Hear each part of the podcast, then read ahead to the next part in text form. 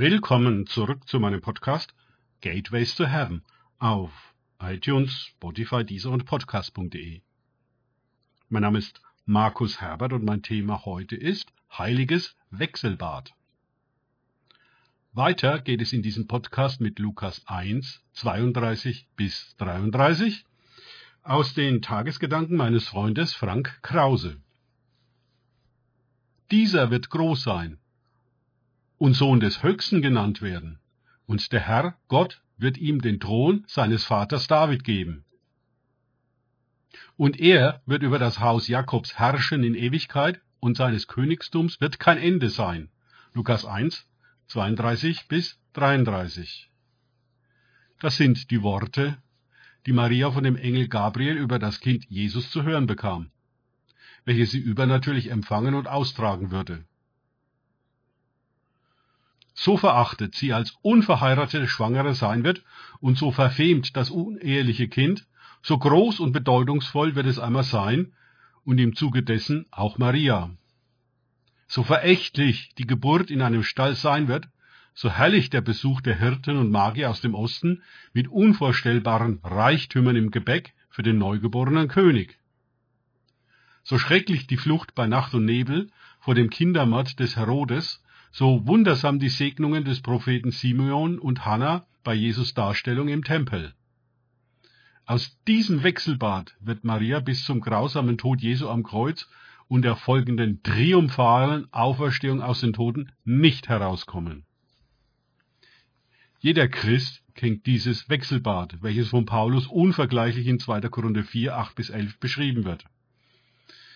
In allem sind wir bedrängt, aber nicht erdrückt, kein Ausweg sehend, aber nicht ohne Ausweg.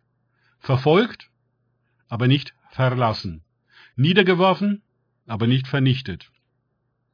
Allzeit das Sterben Jesu am Leib herumtragend, damit auch das Leben Jesu an unserem Leibe offenbar werde. Denn ständig werden wir, die Lebenden, dem Tod überliefert, um Jesu willen, damit auch das Leben Jesu an unserem sterblichen Fleisch offenbar werde. Klar, wir wollen gern nur die eine Seite der Medaille. Die großartigen Gaben und Prophetien, die Auferstehung und den Thron. Aber die Kehrseite der Verachtung, Verfolgung und Bedrängnis wollen wir nicht. Das ist verständlich. Jedoch ist das eine ohne das andere in dieser Welt nicht zu haben. Wir fragen uns, warum nicht? Gott kann die Leiden doch einfach wegnehmen. Er hätte die Schwangerschaft Marias verkürzen oder Jesus überhaupt ganz anders in die Welt bringen können. Und auch den Geburtsort hätte er in eine angemessene Umgebung verlegen, Herodes rechtzeitig auf den Verkehr ziehen und die Mörder Jesu ausmanövrieren können. Er hätte die Kreuzigung verhindern können. Manche glauben auch, dass er das tatsächlich getan und noch flugs ein Double ans Kreuz geschafft hat.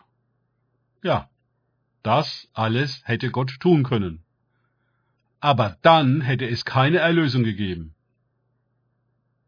Denn Jesus musste ganz regelrecht als Mensch geboren werden und dieses alles genau so durchleiden, um dann als Lamm Gottes die Sünden der Welt, all inklusiv, auf sich zu nehmen und an ihnen zu sterben. Und das ganz genauso, wie Menschen daran sterben, um uns davon zu befreien und einen neuen Anfang mit uns zu machen.